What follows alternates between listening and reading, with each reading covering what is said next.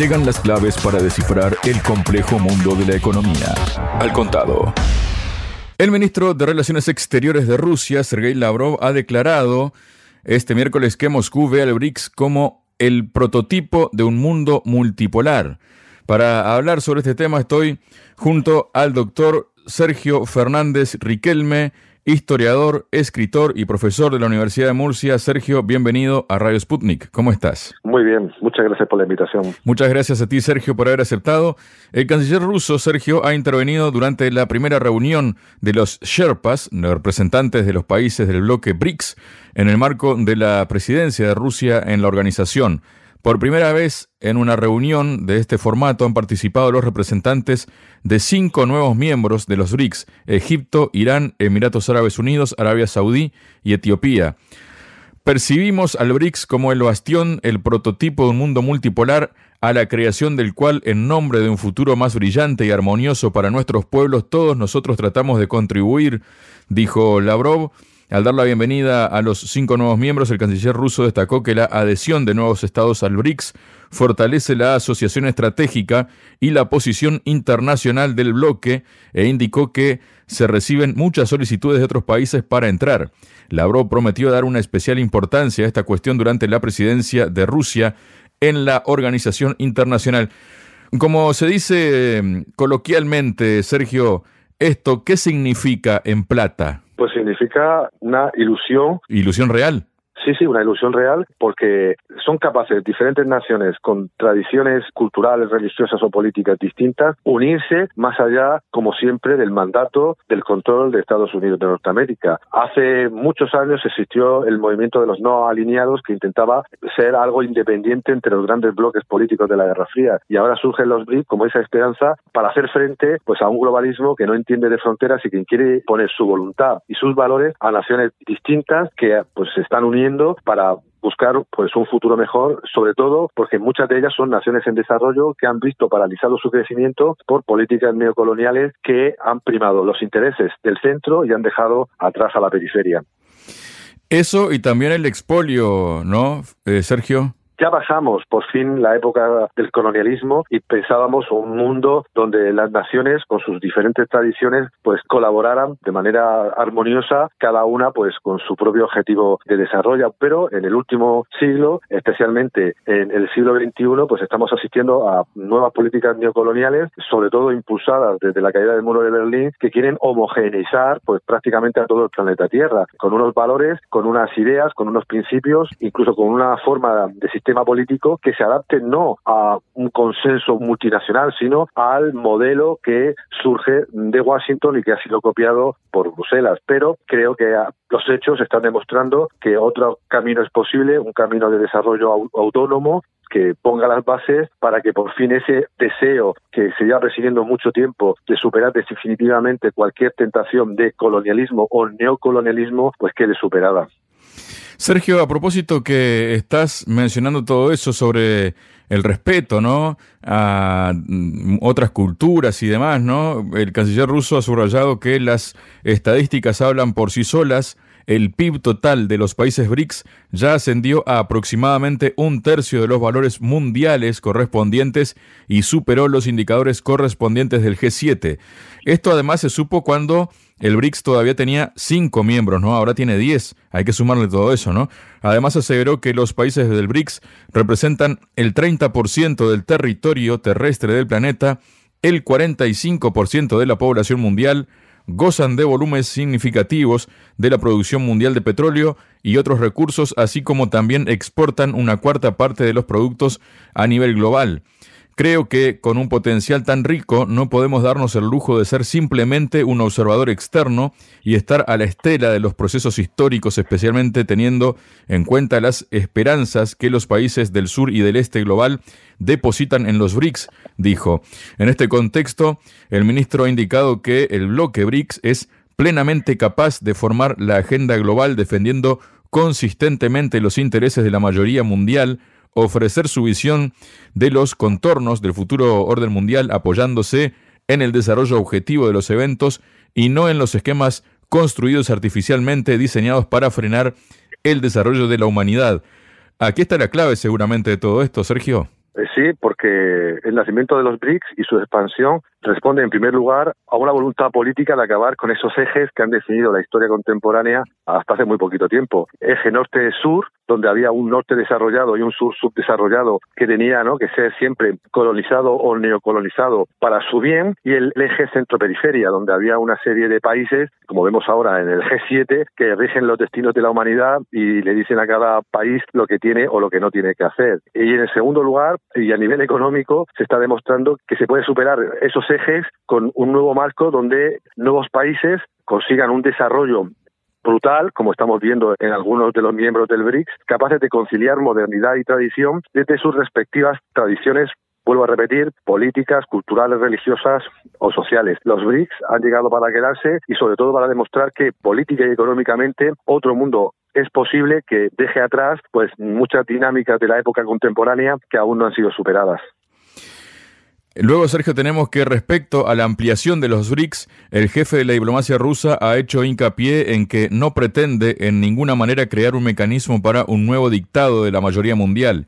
En todas nuestras acciones y declaraciones, todos nuestros países del bloque siempre enfatizamos que estamos abiertos en cualquier momento a un diálogo honesto e igualitario, afirmó al indicar que se prestará una atención especial a la entrada suave de los nuevos miembros de la organización en sus actividades diarias. Asimismo, definió el BRICS como una base organizativa a nivel general para el sur y el este global y subrayó que se realiza no sobre una base de bloques, sino sobre los principios de respeto mutuo, la elección soberana del camino del desarrollo y la garantía en la práctica del principio clave de la Carta de Naciones Unidas, la igualdad soberana de los estados.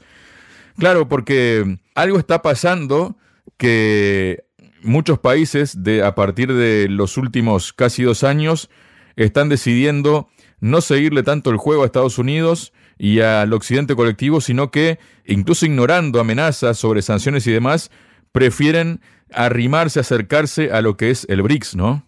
Sí, porque una de las grandes novedades y ventajas de la organización de los BRICS es que permite dar voz a los que no tenían voz, es decir, alcanzar una verdadera igualdad a nivel geopolítico. ¿Por qué? Porque la ONU, bastante desprestigiada por desgracia desde hace muchos años, pues tiene un Consejo de Seguridad dominado por los de siempre, para bien o para mal. El G7 o el G20 son clubes selectos donde no entra quien quiere, sino quien es admitido. Vemos cómo muchas de las decisiones importantes a, nivel mundial se toman en clubes selectos también como Davos o famoso y polémico Bilderberg. La Unión Europea, que en teoría era una confederación de estados soberanos, pues al final depende siempre del famoso eje franco-alemán. Y llegan los BRICS donde los países pues negocian pactan, acuerdan en igualdad de condiciones y además tiene la puerta abierta para que cualquier nación que no ha tenido voz hasta este momento en las grandes decisiones planetarias que les afectan directamente a ellos, por fin la tengan. Y es una ventaja que la Lavrov sabe perfectamente y que los primeros ministros o presidentes de las naciones que se están sumando comprenden de manera paralela. Por tanto, una noticia muy importante que estos BRICS pues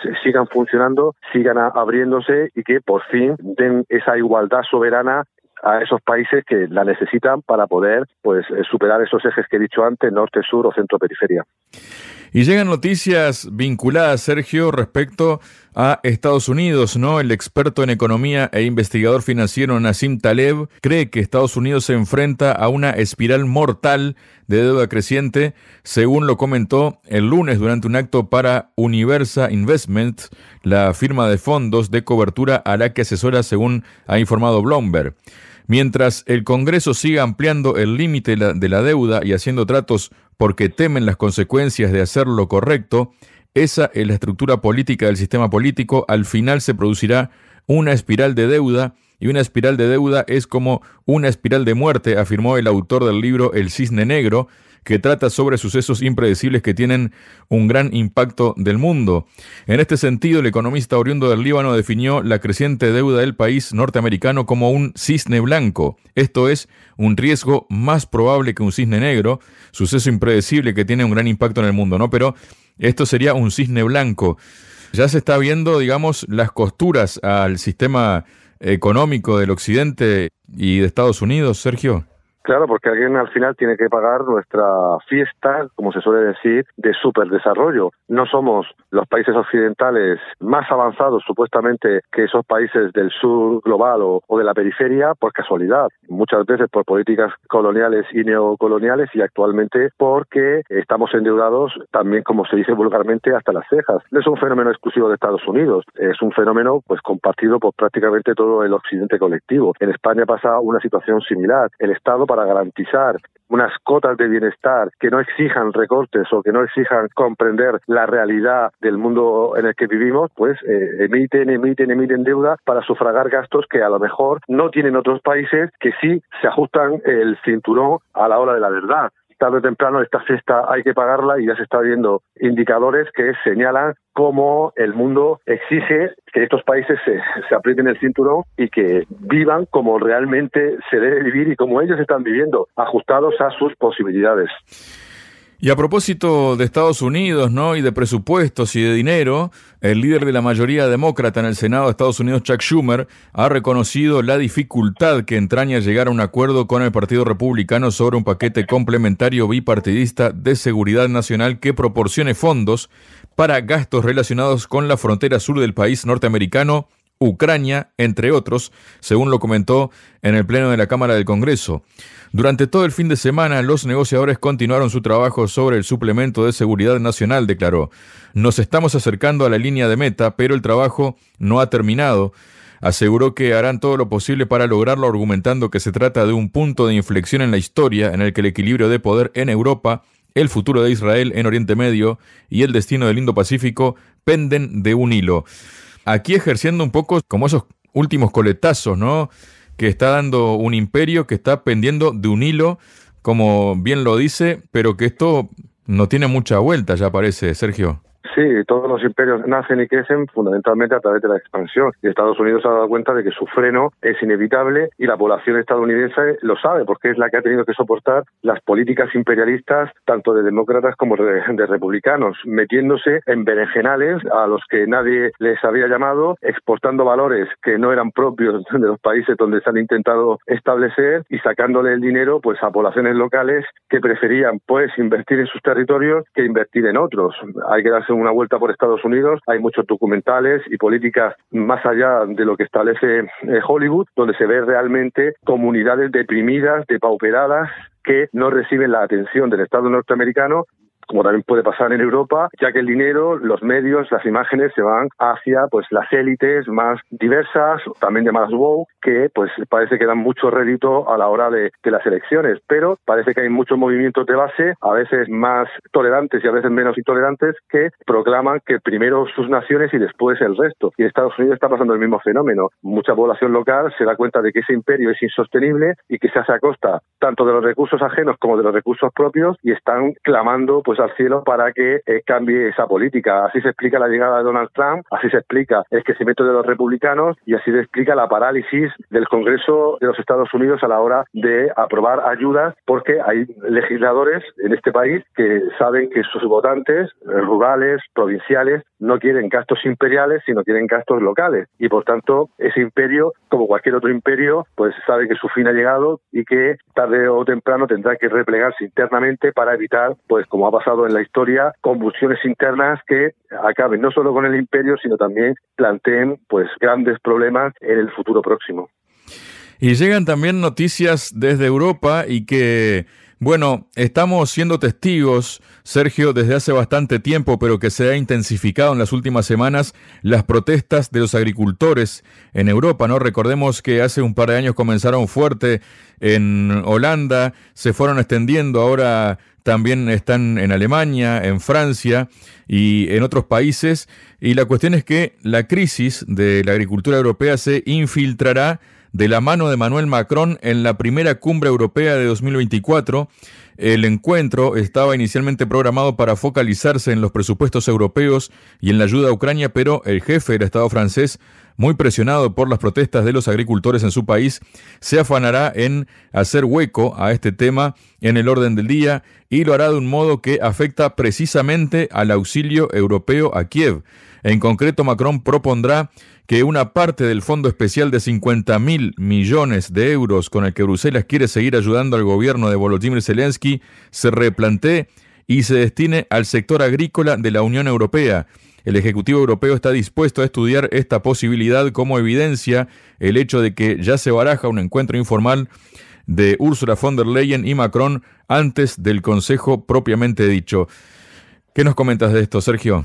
Pues que se puede mentir una vez, se puede mentir muchas veces, pero al final, pues la gente con sentido común descubre la realidad de las cosas. Tardaremos más o tardaremos menos, pero ya se está viendo a mucha parte de la población europea o en el caso anterior norteamericana que ve con perplejidad cómo su dinero, cómo sus recursos se destinan a causas ideológicas o causas geopolíticas que no le interesan en absoluto. Podemos vivir siempre con temas centrados en, la tolerancia, la diversidad y la inclusividad, dando la espalda a los verdaderos derechos alimenticios, de seguridad, laborales de la población local. Pero pues como estamos viendo en Europa con protestas que prácticamente atraviesan todo el continente, pues demuestran que, pese a que se intenten evitar huelgas, pese a que se intenten evitar revoluciones y pese a que se intenten evitar sublevaciones de la población por la carestía de la vida, con mucha propaganda y con muchos vídeos virales, al final la gente explota porque tiene necesidades no cubiertas por el Estado. Y una de ellas, pues es el mundo agrario que se está viendo pues totalmente perjudicado por las grandes ciudades y por las grandes élites culturales y sociales. Y para más INRI, pues el dinero europeo se está destinando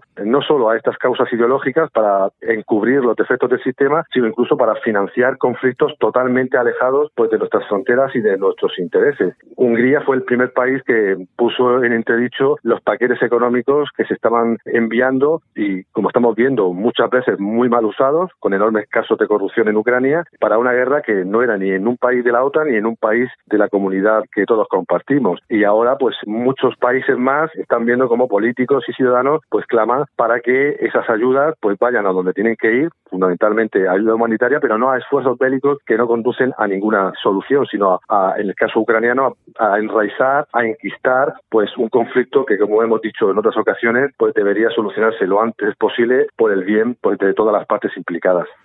Pero atención, ¿no? Porque parece que la Comisión Europea no ve lo que está pasando en Europa, no ve lo que está pasando con los agricultores, o pasa eso o bien desprecia lo que les está pasando, ¿no? Porque la Comisión Europea ha propuesto este miércoles extender hasta el 5 de junio de 2025 la suspensión de los aranceles a las exportaciones ucranianas, que esto fundamentalmente es la base de las protestas que hay allí en los países que están cerca, ¿no? Que son Polonia, Hungría, Rumanía, Bulgaria, que se han quejado de todo esto y que han en su momento bloqueado, ¿no? La entrada de mercancía desde Ucrania.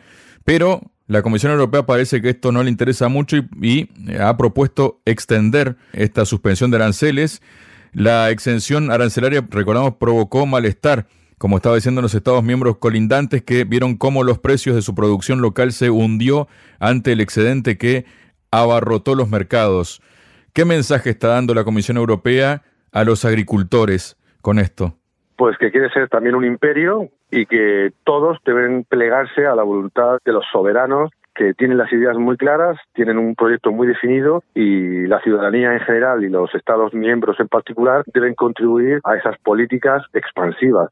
¿Qué se le ha perdido a la Unión Europea en media parte del mundo? ¿Qué hace eh, la Unión Europea en Ucrania? ¿Qué hace la Unión Europea en los países del Cáucaso? ¿Qué hace la Unión Europea con nuestro dinero y con nuestro futuro? Pues también parece que quiere ser otra forma imperial que difumine por el mundo disemine por el mundo pues los valores de unos y los valores de otros, evitando pues conocer el sufrimiento real de una población que tiene que sumarse a una empresa universal, parece ser, que lleve a cualquier rincón del planeta esos valores supuestamente constitutivos de la Unión Europea, pero no les interesa, como es obvio, a los que sufragan ese esfuerzo imperial por que la Unión Europea deje de ser una confederación de estados y sea una verdadera potencia del mundo capaz de rivalizar con Estados Unidos o con China cuando no era ni la misión fundacional de la Unión Europea ni los ciudadanos creo que están dispuestos a pagar los precios que se están exigiendo. Los países del este de Europa, frontera en el conflicto ucraniano, pues han sido los primeros que han dado la señal de alarma, no solo por la crisis de refugiados, sino también por lo que tú has señalado, las políticas arancelarias que van en contra de los agricultores,